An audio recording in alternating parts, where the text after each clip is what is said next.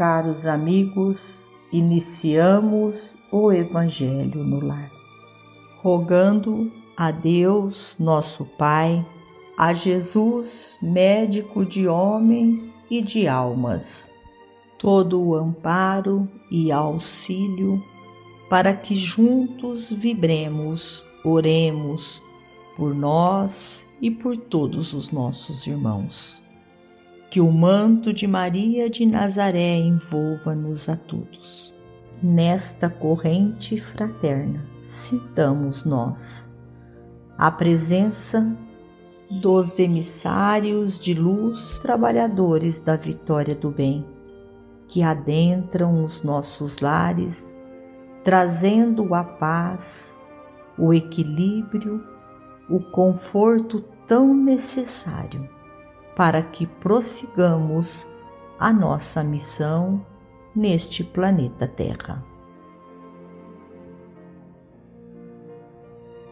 Do livro Intervalos Humildade de Espírito.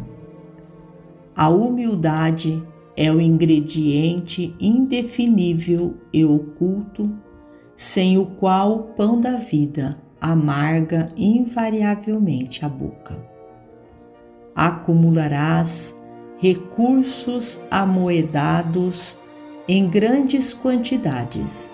Entretanto, se você não dispões a usá-los, edificando o conforto e a alegria dos outros, na convicção de que todos os bens pertencem a Deus, em breve converter-te-ás em prisioneiro do ouro que amontoaste, erguido, assim, a feição de teu próprio cárcere. Receberás precioso mandato de autoridade entre as criaturas terrestres.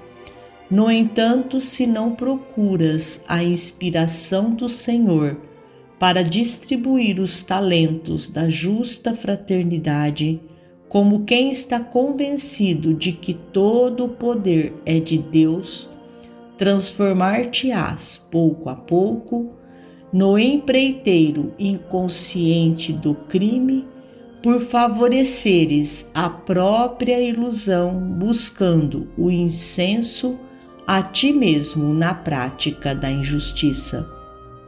Erguerás teu nome no pedestal da cultura Contudo, se não te inclinas à sabedoria da eternidade, acendendo a luz em benefício de todos, como quem não ignora que toda inteligência é de Deus, depressa te arrasta ao atoleiro da mentira, angariando em teu prejuízo a embriaguez da vaidade e a introdução à loucura.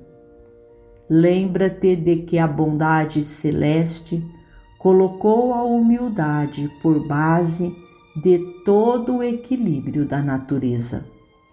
O sábio que honra a ciência ou o direito não prescinde da semente que lhe garante a bênção da mesa. O campo mais belo não dispensa o fio d'água que lhe fecunda o seio em dádivas de verdura. E o próprio sol, com toda a pompa de seu magnificente esplendor, embora fulcro de criação, converteria o mundo em pavoroso deserto, não fosse a chuva singela que lhe ambienta o solo a força divina. Não desdenhes, pois, servir, aprendendo com o Mestre sublime que realizou seu apostolado de amor entre a manjedoura desconhecida e a cruz da flagelação. E serás contado entre aqueles para os quais ele mesmo pronunciou as inesquecíveis palavras. Bem-aventurados os humildes de espírito, porque a eles mais facilmente se descerrarão as portas do céu. Emmanuel.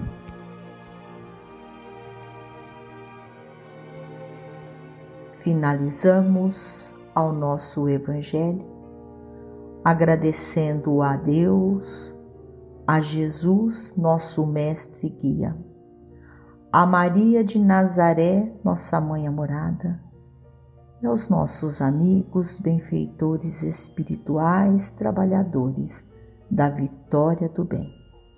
Por mais estes instantes em que aqui reunidos pudemos nós participar destas vibrações amorosas que alimentam o nosso corpo e a nossa alma.